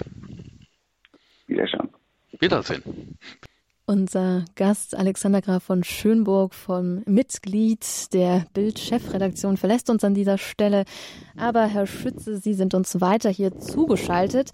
Und bevor wir hier zur Familienpolitik kommen im Standpunkt bei Radio Horeb, würde ich gerne doch noch ein, zwei Fragen vielleicht jetzt zum aktuellen Ukraine-Krieg stellen. Da bleibt ja auch noch die Frage danach, die Regierung hatte ja ursprünglich auch einiges geplant, was die Klimarettung angeht. Und da ist natürlich auch viel, spielt da jetzt mit hinein, was vielleicht jetzt im Verlauf der, der Situation mit der Ukraine noch passiert. Zum Beispiel die Frage auch danach, wie autark Deutschland eigentlich in der Energieversorgung ist. Also was die Sanktionen gegen Russland betrifft, hat sich Deutschland ja eher verhalten gezeigt. Liegt das daran, weil da vielleicht doch einiges noch mangelt auch hinsichtlich der Energieversorgung?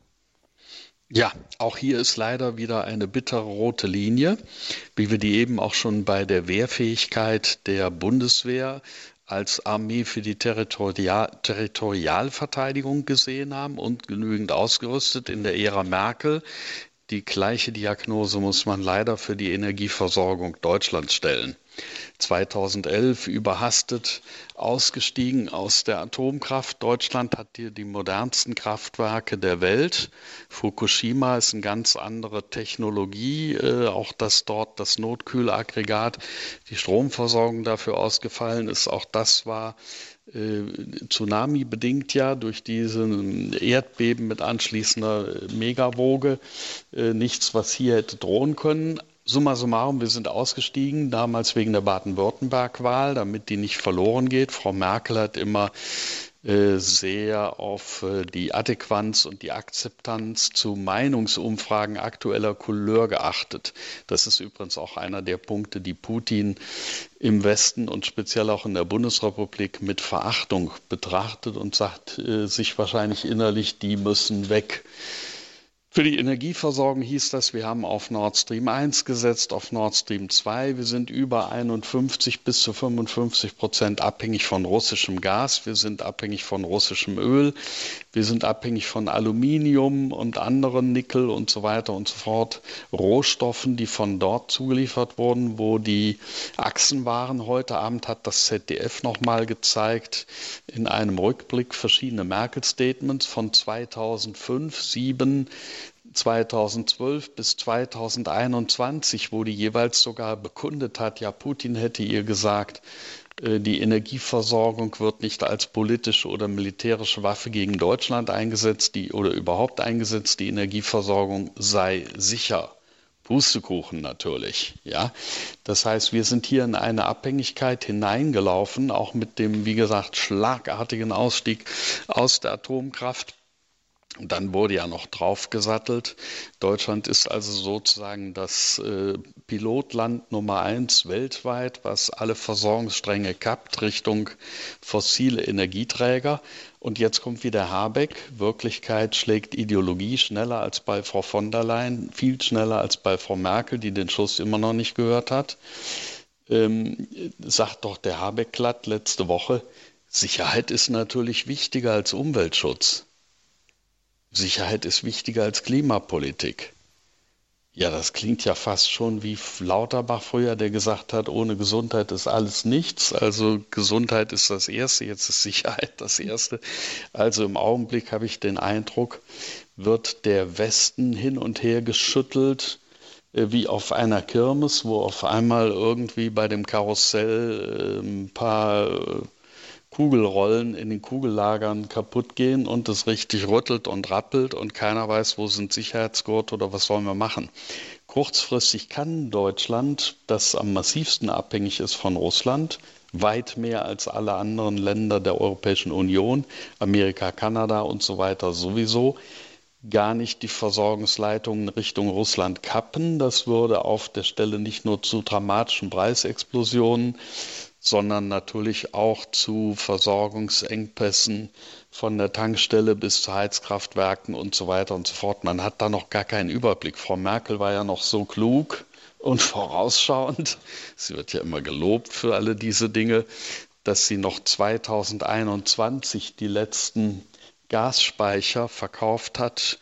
An wen? Natürlich an den russischen Gazprom-Konzern, also den Staatskonzern. Das heißt, die Russen sind hier sogar Eigentümer, kann das natürlich enteignen, ist nicht ganz einfach, aber sie sind Eigentümer unserer Gasspeicher. Sie verfügen sogar über das Zeug, was da noch drin ist, die Restvorräte.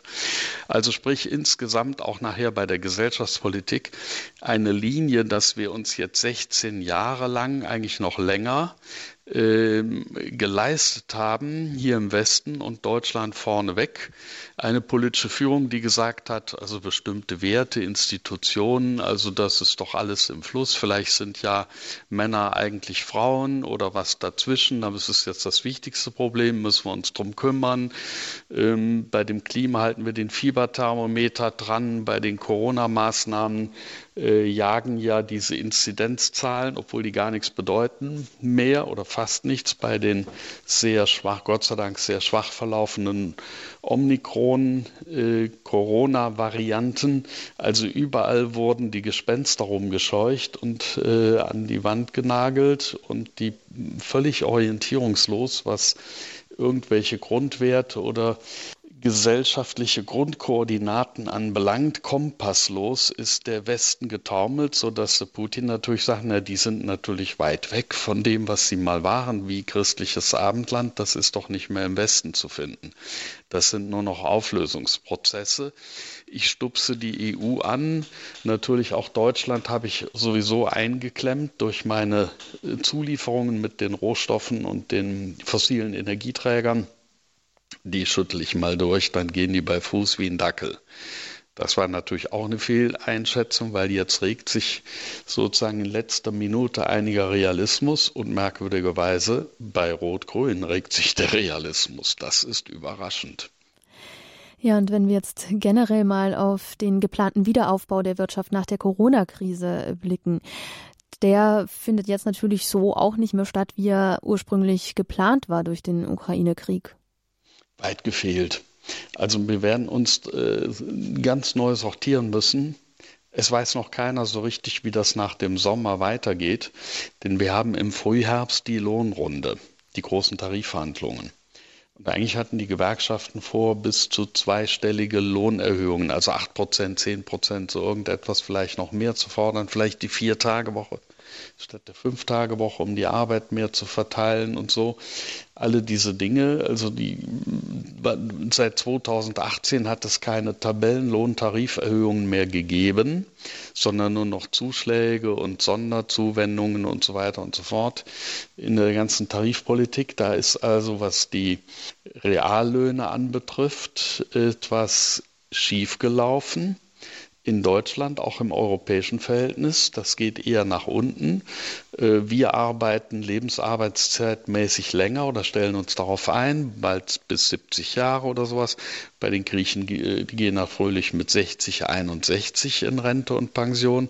Das ist natürlich alles ein Luxus, für Putin alles Anzeichen von Dekadenz, äh, die, den wir uns gar nicht mehr soll, können, werden leisten können. Es sei denn, wir kommen hier in eine Mega-Inflationsspirale rein mit einer sagenhaften Geldentwertung durch die Politik der Europäischen Zentralbank, Nullzinsen und so weiter, werden sowieso Lebensversicherungen, Bausparverträge, Riester-Rentenverträge und so weiter, das ist ja alles ein totes Summenspiel.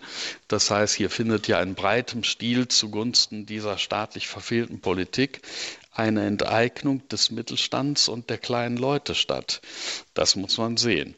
Und vor dem Hintergrund, wo soll jetzt eigentlich ähm, noch die Ressourcen herkommen? Auch wenn wir uns verschulden. Das ist ja, sind ja Kredite, die kommende Generationen abtragen müssen. Äh, wo ist denn da die Gegenrechnung, dass das alles funktioniert und dann der Motor wieder anspringt? Wie realistisch ist das alles? Als wenn Sie die äh, derzeitigen ähm, Bundesminister, die hier die Entscheidenden sind, mal in die Gesichter schauen, äh, da ist die Fröhlichkeit vorbei, ja. Da ist die Wirklichkeit, fängt an zu wirken. Das Heilsame daran ist, die Ideologie stirbt und zwar rucki zucki. Und das ist, äh, dass sie runterfällt wie faule Blätter von schimmligen Bäumen, ist nicht unbedingt das Schlimmste. Aber dass so viele darunter leiden werden, ist schon sehr betrüblich. Das sagt Richard Schütze, Rechtsanwalt und Kommunikation, Krisenkommunikationsberater hier im Standpunkt bei Radio Horeb zur aktuellen Situation und zum Kurs der Ampelkoalition. Wohin blinkt die Ampel? Das ist unser Thema hier im Standpunkt heute Abend. Und dazu vielleicht noch eine letzte Frage, ehe wir uns dann auch noch Richtung Familienpolitik wenden wollen, weil es ja gerade auch um die wirtschaftliche Situation ging jetzt im Zuge der ganzen ganzen Krise. Jetzt kommen ja auch noch die Menschen dazu, die aus der Ukraine augenblicklich fliehen. Und das sind inzwischen fast drei Millionen Menschen. Also alleine Polen hat 1,7 Millionen Kriegsflüchtlinge aufgenommen. Und das toppt ja bei weitem alles, was in der Flüchtlingskrise 2015 passiert ist. Und damals erinnern wir uns an die Worte von Angela Merkel, wir schaffen das. Haben wir seitdem dazugelernt? Also wie sieht es denn jetzt aus? Kann die neue Koalition den ankommenden Flüchtlingsstrom aus der Erfahrung heraus jetzt besser meistern? Sind wir noch verteidigungsmäßig, was äh, verteidigungsfähig? Was sagt der oberste General? Nein. Auch auf Nachfrage einfach nein, keine Begründung mehr sieht man. Haben wir dazugelernt aus 2015? Nein. Es gibt keine Digitalisierung bei dem Empfang der Flüchtlinge. Die Polen haben längst eine App, hat die Bundesinnenministerin äh, eben im ZDF selbst zugegeben, mit der die aus der Ukraine hereinströmenden Flüchtlinge koordiniert werden, sich orientieren können und so weiter. Das fangen wir jetzt gerade an zu entwickeln. Ist doch niedlich. Das haben wir natürlich nicht. Das Land Berlin jault und quietscht, weil die meisten hier am Hauptbahnhof ankamen. Es sind ja bisher nur 80.000, nur 80.000. Die 2,9 Millionen anderen, die wandern, wie Sie richtig sagen, nach Ungarn, nach Polen, äh, in, die Slowakei, nach Tschechien, Rumänien und so, nach Litauen und so, an alle diese angrenzenden Länder da oben und im Osten. Äh, nein, wir sind darauf nicht vorbereitet. Wir machen mal wieder Chaos. Wir stellen wieder fest, auch hier in Berlin, wo ich sitze, freiwillige Helfer, die sich selber was zurechtstricken und da am Bahnhof stehen und irgendwas übernehmen, vom Dolmetscherdienst bis erste Unterkunft, von Notversorgung bis sonst was, sind dreimal professioneller als die Beamtenschaft, die da ausgesandt wird. Natürlich, was macht man dann? Wie bei der Corona-Krise auch, Bundeswehr die soll es mal wieder richten. Was sollen die eigentlich noch alles machen? Jetzt sollen sie ja noch Flüchtlingshelfer, Unterkunftsbeschaffer, vielleicht Transporteure. Bei den Corona-Maßnahmen waren die Soldaten sozusagen mit der Spritze in der Hand an den Impfzentren und haben die Leute zu den, in die Impfkabinen reingeschoben und die Daten aufgenommen waren sie bei der Nachverfolgung eingesetzt, bei den Gesundheitsämtern. Also dieser Staat beweist, er hat eins ganz super, er hat Unternehmensberatungen, sozusagen die McKinseys dieser Welt, äh, die für Mega-Honorare Wasserköpfe äh, installieren. Und unten irren irgendwelche Leute herum, die sozusagen Hilfsdienst. Aber das geht querbeet. Also hier in Berlin gibt es inzwischen die schlechtesten Schulergebnisse, hat der Tagesspiegel untersucht soeben, weil fast kein Berliner Schüler in seiner Schulkarriere aktuell einen wirklich ausgebildeten Mathelehrer kennenlernt. Das sind sozusagen verhaftete irgendwas Leute, die wie du und ich auch rechnen können, sich was in Büchern anschauen, die operieren hier als Mathelehrer. Also ganz langsam wird es mega lächerlich. Ähm, irgendwelche 16-Jährige erzählen, wie der Klimawandel bis 2050 sofort zu machen sei, weil wir sonst ganz schäbige äh, Menschengenossen sind, die nachfolgende Generationen verrotten lassen. Ähm, Freiwillige organisieren Flüchtlingsströme, die Bundeswehr kümmert sich um Impfzentren. Man hat den Eindruck, die Institutionen in der Bundesrepublik Deutschland sind gerade am Kippen. Noch funktioniert das Finanzamt höchstwahrscheinlich, obwohl bei den Corona-Hilfen haben wir auch gesehen, wir schon ein paar hundert Millionen äh, ergaunern lassen mit fadenscheinigen Hackerangriffen oder gefälschten Unterlagen und so weiter. Also wo man auch hinkluckt, staatliche Verwaltung im Augenblick äh, scheint mehr und mehr nach 16 Merkel-Jahren in ein Desaster zu rollen und zwar auf breiter Fläche. Das setzt sich in der Gesellschaftspolitik fest. Fort, wenn Sie jetzt Rot-Grün, die fahren sozusagen das dann mal erst auf die Spitze hoch, nach dem Motto, manchmal muss erst ganz, alles ganz schlimm werden, bevor man zur Besinnung kommt, das wieder neu macht. Wir lösen also die Familie auf, bringen Kinder gegen Eltern in die Stellung. Das alles vor dem Hintergrund, letztendlich soll dann ein starker Staat kommen, am besten ein kollektivistisch autoritärer, der dann wieder Zug in die Sache bringt und Ordnung ins Getriebe. Und das ist eigentlich genau das Modell Putin. Ich übernehme, wenn die ganze Sache äh, so marode ist, dass nur noch ein starkes System, ein autoritärer Herrscher äh, die ganze Sache dirigieren kann unter Ausschaltung aller Grund- und Freiheitsrechte.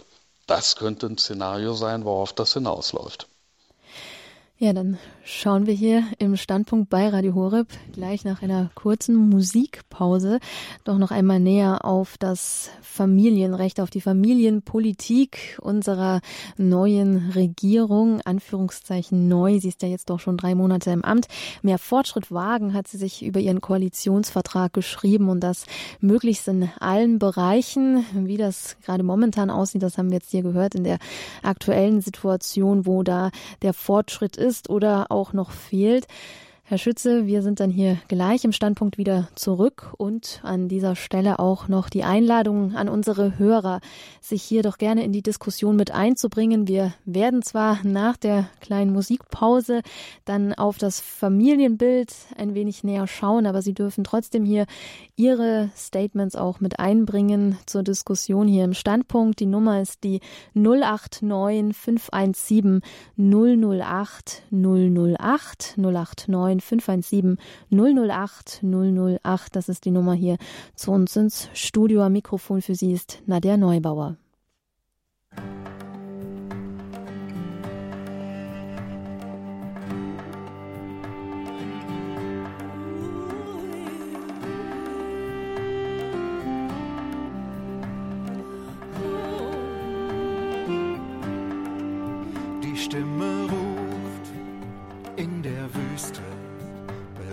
Bereitet Gott dem Herrn den Weg, die krummen Wege macht gerade, die Täler hoch, die Hügel tief, die Stimme ruft auf den Bergen, erkenne Mensch, wie klein du bist, du kannst dich nicht vor Gott verbergen, beug dich vor ihm, der heilig ist.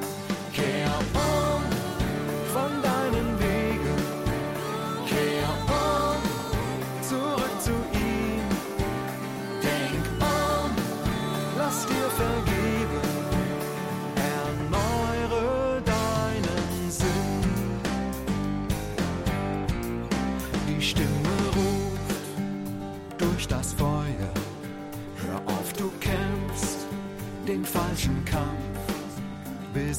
so das Ungeheuer. Du steckst hier fest, hast dich verkrampft. Die Stimme ruft aus der Trägheit, aus Ängstlichkeit und Depression. Steh auf und stell dich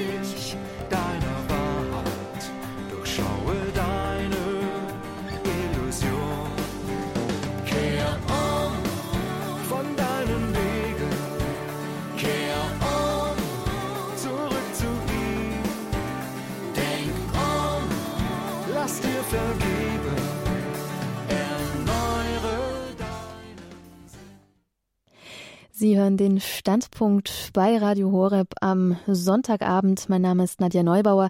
Wir sprechen hier über das Thema, wohin blinkt die Ampel und schauen uns hier einmal näher an, welchen Kurs unsere Regierung einschlägt. Mehr Fortschritt wagen, das hatte sich die Ampelkoalition über ihren Koalitionsvertrag geschrieben. Und dazu sind wir im Gespräch mit Richard Schütze. Er ist Krisenkommunikationsberater und Rechtsanwalt und ist uns auch jetzt hier wieder zugeschaltet im Standpunkt.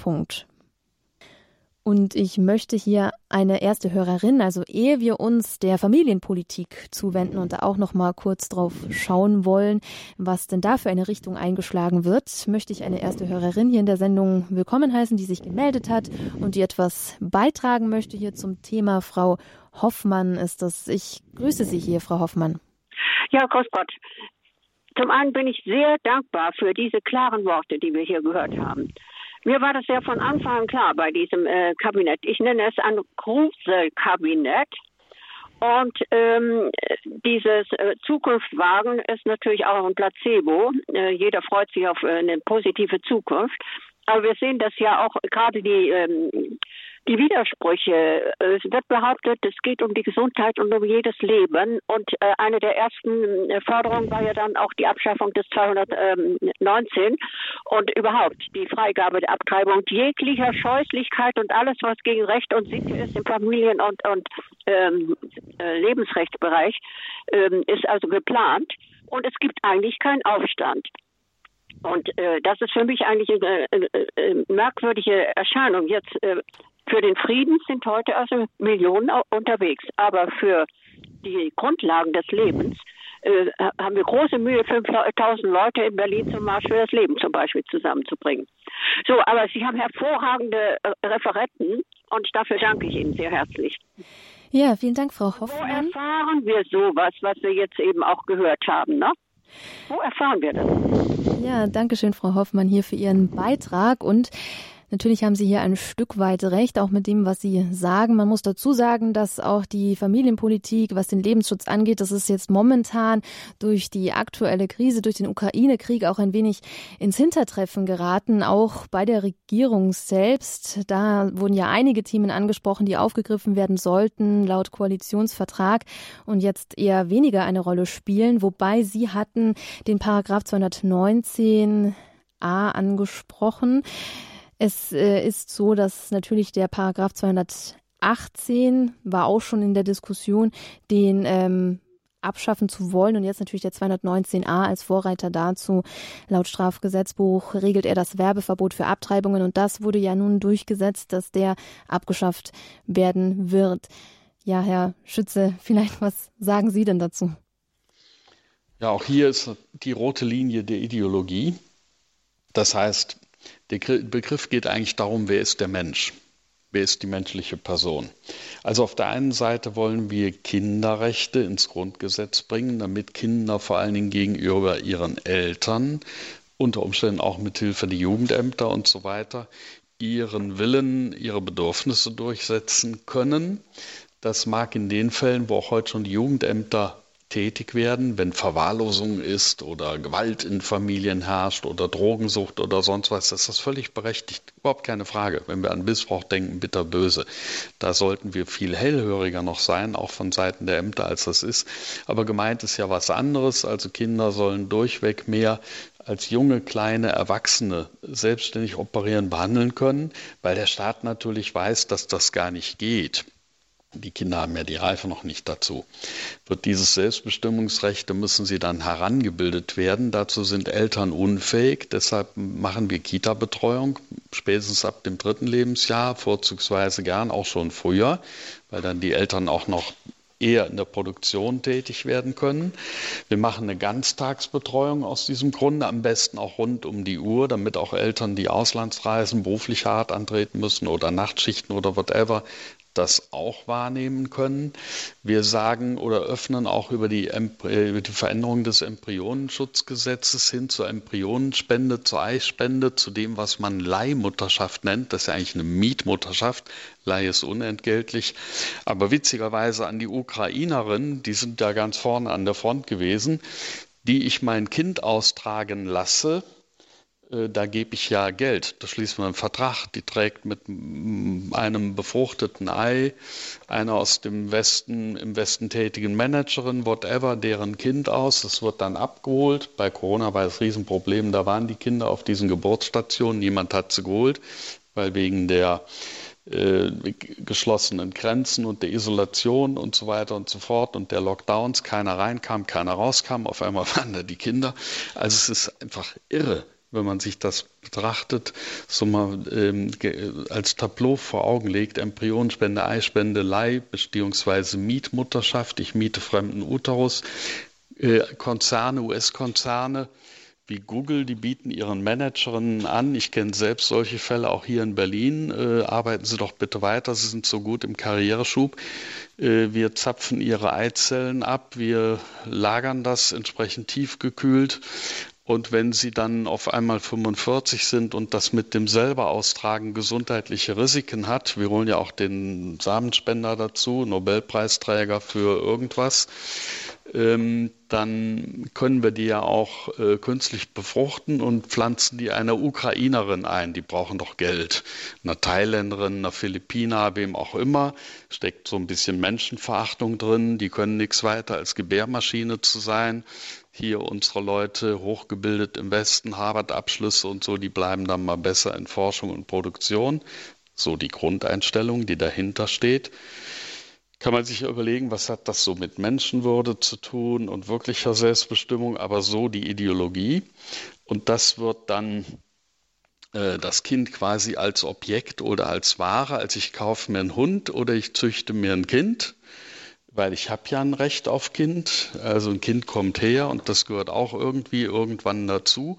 Das nennt man dann Reproduktionsmedizin und das nennt man dann tatsächlich Fortschrittwagen. Ich frage mich hin, äh, das ist ein Fortschritt, das ist der Schritt über die Abrisskante hinaus und danach ist der freie Fall, ja. Und damit geht natürlich einher andere Konstruktion, also Familie wird aufgehoben. Im ganzen Koalitionsvertrag steht nicht drin ein einziges Mal der Begriff Familie, wird ersetzt durch eine Verantwortungsgemeinschaft.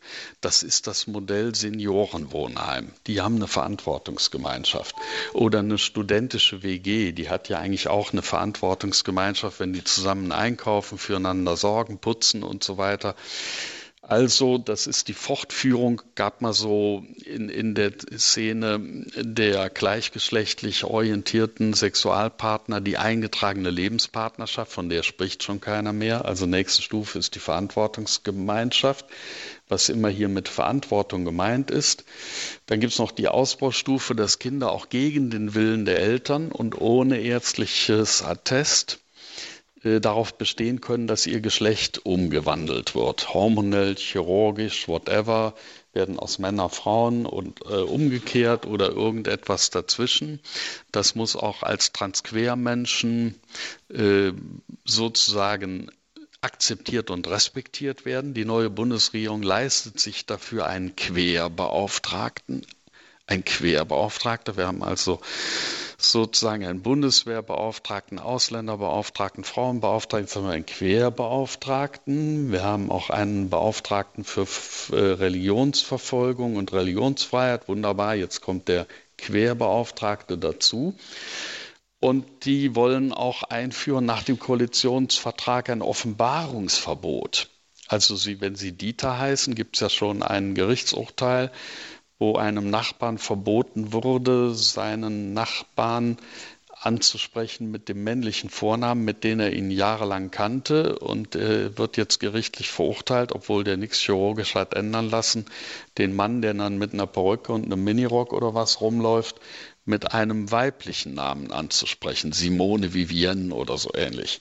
Also ich kann mir durchaus vorstellen, wer das von außen betrachtet, die aggressive, nach Weltmacht strebende chinesische kommunistische Führung oder Herr Putin oder was auch immer, was sollen die eigentlich von so von einem Land halten, was sagt, das ist ein genialer Fortschritt, wir zerrütten sämtliche Institutionen, wir nehmen den Kindern ihr Recht auf Abstammung weg. Wir verpassen denen vier Elternteile. Das kann die Mietmutter sein, die biologische Eispendermutter, die biologische Finanzmutter, die also den Unterhalt übernimmt und vielleicht noch ein Mann dabei oder noch eine Frau. Und das ist dann die rechtliche, die das Ganze adoptiert oder eine rechtliche Zuordnung. Und dann spricht man auch davon, dass äh, wörtlich rechtliche Zuordnung, das Kind soll abstammungsmäßig rechtlich zugeordnet werden. Also mein Pferd, wenn ich das verkaufe, ordne ich das dem neuen Reiter oder Besitzer oder äh, Pferdestallpächter, dem ordne ich das rechtlich zu. Ich bin dann die Verantwortung und die finanzielle Fürsorge und Tierarzt beschaffen und so los. Das geht über. Äh, ja, rechtliche Zuordnung. Jetzt also auch bei Kindern könnte man nur sagen, es wird eine elternunabhängige Grundsicherung angestrebt, also damit Kinder auch ihr eigenes Geld haben, nicht betteln müssen, Mami, Papi, hast du nochmal Taschengeld? Wofür denn? Dafür? Nee, kriegst du nicht, du kriegst das nur dafür und so. Nein, nein, das Kind hat dann einen elternunabhängigen Grundsicherungsanspruch, auch gegen den Staat, ist also sozusagen operationabel ein selbstständiges Lebewesen.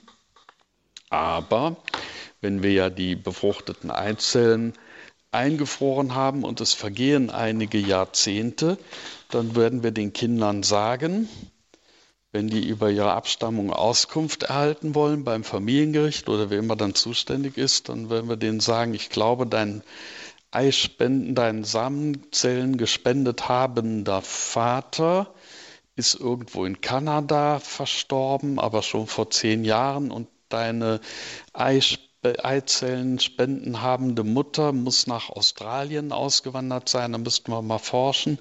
Und die Mutter, das war irgendeine Thailänderin, da wissen wir aber nicht mehr, ob die noch in Bangkok ist und wie die Verhältnisse sind. Am besten adoptieren wir dich als Bundesrepublik Deutschland. Du bist dann einfach ein rechtlich zugeordnetes Bundeskind.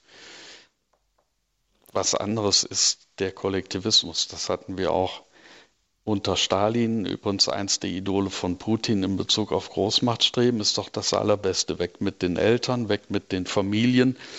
Dann haben wir nur noch die rechtliche Zuordnung auch des kleinen Menschen sofort an das staatliche Jugendamt und später ans Finanzamt oder wer immer dann das Sagen hat. Das heißt, dann kommen wir auch viel schneller vorwärts, wenn wir mal Freiheits- und Grundrechte beiseite räumen müssen. Denn es gibt ja diese Barriere, die Wehrhaftigkeit gar nicht mehr einer natürlich biologischen, äh, durch äh, direkte Abstammung, also blutsverwandt miteinander lebenden Familienstruktur, die immer noch auch einen schützenden Ring um jede einzelne menschliche Person gegen den Staat darstellt. Und dann kann der Staat natürlich sagen, und im Übrigen definiere ich sowieso ab, wann du ein Kind bist und wann du noch kein Kind bist. Und bis zum dritten Monat bist du ein Zellhaufen, vielleicht auch bis zum sechsten oder bis zur Geburt. Also jenseits des Geburtskanals bist du noch Verfügungsmasse, biologische, auch für Forschungszwecke. Embryonenschutzgesetz. Was kann man da machen mit diesen ganzen Stammzellen? Und jenseits des Geburtskanals, wenn dich dann einer totschlägt, das ist ein Mörder, den tun wir lebenslang ins Gefängnis einbuchten. Wenn Sie mir da die Rationalität erklären können, äh, philosophischer Art, ich rede mal gar nicht vom lieben Gott oder von Theologie, dann äh, lasse ich mich gern eines Besseren belehren. Ja, Herr Schütze, ich danke Ihnen hier für das ausführliche Statement zum Thema Familienpolitik. Und da war ja jetzt quasi fast alles drin, was die Koalition auch tatsächlich so im Koalitionsvertrag fordert. Also da geht es dann mehr um Kindeswunsch statt vielleicht Kindeswohl, auch viel um Selbstbestimmung, so als Leitwort und das dann alles im Sinne von Fortschritt, also das Familienrecht zu modernisieren. Und man könnte sich darüber sicherlich noch den ganzen Abend auch weiter austauschen, auch ein großes Thema. Und ich bin mir sicher, wir kommen hier bei Radio Horeb noch an anderer Stelle auch dazu, darüber dann weiter zu sprechen und diesen Aspekt des Lebensschutzes auch wieder hier mehr aufzugreifen auf Sendung. Herr Schütze, ich möchte mich an dieser Stelle angesichts der Zeit herzlich bedanken, dass Sie hier zu Gast waren in dieser Sendung Standpunkt und ja, Standpunkt bezogen haben zum Koalitionsvertrag, zum Kurs unserer Ampelkoalition zum Thema Wohin blinkt die Ampel. Vielen Dank, Herr Schütze, Ihnen. Ganz herzlichen Dank Ihnen und allen Hörern und einen gesegneten Sonntagabend. Das war Richard Schütze, Krisenkommunikationsberater und Rechtsanwalt. Er war hier zu Gast in der Sendung Standpunkt bei Radio Horeb. An dieser Stelle auch noch einmal ein herzliches Dankeschön an Alexander Graf von Schönburg. Mitglied der Bild-Chefredaktion, der ebenfalls hier zu Gast war in der Sendung. Sie können diese Sendung Standpunkt natürlich auch bei uns nachhören auf hore.org in der Mediathek. Unser Thema war heute, wie gesagt, drei Monate an der Spitze der Regierung. Wohin blinkt die Ampel? Und wenn Sie diese Sendung nachhören möchten oder auch per CD bestellen möchten, dann können Sie das gerne tun. Wir würden uns freuen, wenn Sie uns eine kleine Spende hinterlassen. Wir sind ein rein spendenfinanzierter Sender und solche Sendungen wie diese sind auch nur dank Ihrer finanziellen Unterstützung möglich. Ich danke Ihnen und wünsche Ihnen an dieser Stelle auch noch Gottes Segen, vielleicht auch gerade anlässlich dieser turbulenten Zeiten. Gottes Segen und alles Gute hier am Mikrofon verabschiedet sich Nadja Neubauer.